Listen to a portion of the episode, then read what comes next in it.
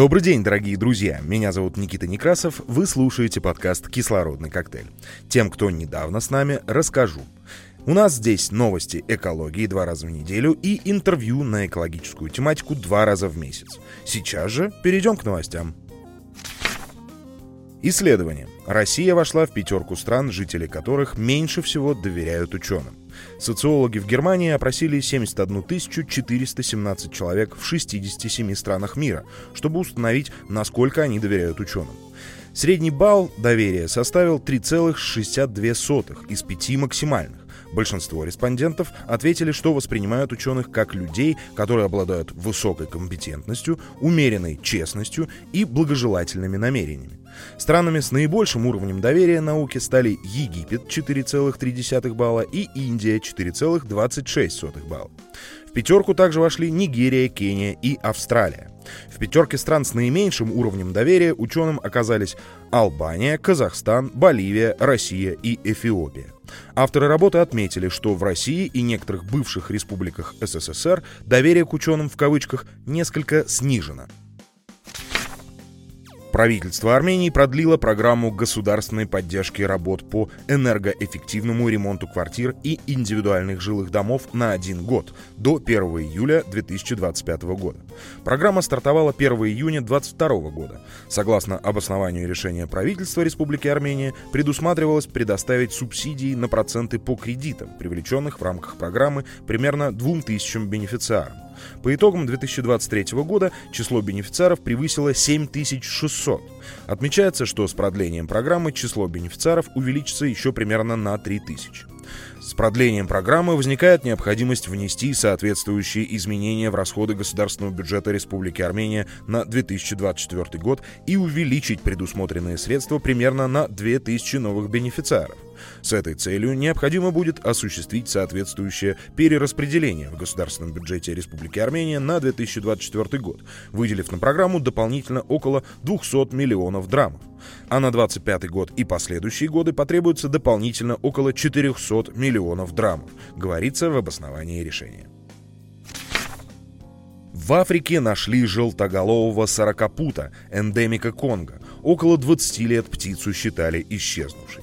Ученые из Техасского университета Эль-Пасо впервые за 20 лет сделали фотографию редкой тропической птицы – желтоголового шлемоносого сорокопута, эндемика горных лесов Центральной Африки. Ранее считалось, что этот вид сорокопута исчез, однако подлинность фотографии уже подтвердили. Орнитологи говорят, если уменьшить интенсивность рубок и добычи полезных ископаемых, вид сможет восстановиться.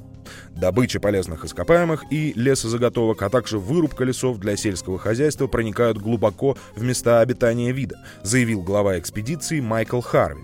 Теперь мы ведем переговоры с другими исследователями и природоохранными организациями о дальнейших усилиях по защите лесов региона и непосредственно сорокопута. Полезные эко-привычки. Старайтесь помогать тем, кому нужна ваша поддержка. Это могут быть, например, локальные инициативы по охране окружающей среды. Ваше постоянное участие в экологической жизни родных мест поможет сохранить и укрепить экосистемы региона, что в свою очередь будет способствовать вашему благополучию и улучшению окружающей среды. Британцев уличили в экспорте поддержанных автомобилей с высокими выбросами парниковых газов. У машин с пробегом, которые Великобритания экспортирует в бедные страны, воздействие на окружающую среду выше, чем у автомобилей, которые внутри Великобритании подлежат обязательной утилизации. Их выбросы углекислого газа на километр пробега на 13-17% выше, выбросы оксидов азота на 53% выше, а топливная эффективность на 9% ниже, чем у списанных и пришедших в негодность транспортных средств внутри страны. Такие выводы содержат исследование, результаты которого опубликованы в журнале Nature Climate Change. Ученые под руководством Сола Ньюмана из Оксфордского университета исследовали воздействие поддержанных автомобилей на окружающую среду. И вклад в национальных исследованиях серьезно недооценивается, потому что в развитых странах автопарк непрерывно обновляется, а старые автомобили, не соответствующие экологическим нормативам, утилизируются. Но часть таких машин продается в страны с менее строгими нормативами и теряется из виду. Изучив 1,3 миллиона документов об обязательном ежегодном техосмотре британских автомобилей с 2005 по 2021 годы и сопоставив их с государственной базой выбросов и топливной эффективности экспортируемых автомобилей с пробегом, авторы обнаружили, что 98% таких транспортных средств не соответствовали нормам стандарта Евро-6, а 42% даже стандарту Евро-4. В качестве решения проблемы ученые предложили проверять уровень выбросов вывозимых автомобилей в морских портах и ввести отдельные экологические стандарты для экспорта. Бананы могут помочь в борьбе с пластиковым кризисом. Ведущие ученые из Государственного университета Южной Дакоты, возглавляемые профессором Шриневасом Джанасвами, представили результаты своих последних исследований, которые могут изменить представление о проблеме загрязнения пластика. Исследование, проведенное в тесном сотрудничестве с институтом, специализирующимся на устойчивой химии, показало, что кожура банана, обычно выбрасываемая в мусор, может стать ценным ресурсом для создания биоразлагаемых упаковочных материалов. Профессор Джанасвами отметил, бананы, будучи одним из самых широко потребляемых фруктов, порождают огромные объемы побочных продуктов. Использование кожуры банана для производства биоразлагаемых пленок становится чрезвычайно перспективным и инновационным решением в борьбе с пластиковым загрязнением. Пленки прочные и прозрачные, и, что более важно, биоразлагаются в течение 30 дней при влажности почвы в 21%, сказал Джанасвами.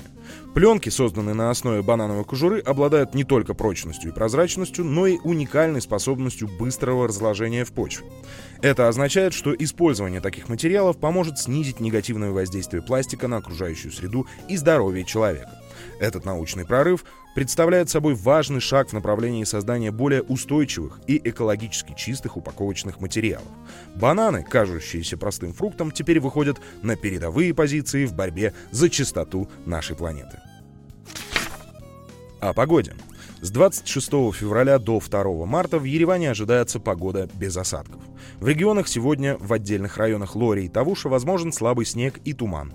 С 27 февраля до 2 марта ожидается погода без осадков. Ветер северо-западный 2-5 метров в секунду. В отдельных районах ожидается усиление ветра до скорости 13-15 метров в секунду. С 28 февраля температура воздуха постепенно повысится на 5-8 градусов. Подробнее о погоде можно узнать на сайте meteomonitoring.am. В выпуске использованы материалы «Смола медиа», «Земля касается каждого», «N плюс 1», «Эколур», «Экосфера», «Арм Гидромета». Друзья, благодарю вас за прослушивание. Шерьте выпуски нашего подкаста на своих страничках в соцсетях. Ставьте большой палец вверх на YouTube, чтобы о нас узнало как можно больше людей. Становитесь нашим патроном. Ссылка на Patreon в описании к выпуску. С вами был Никита Некрасов и кислородный коктейль. Натуральный антиоксидант.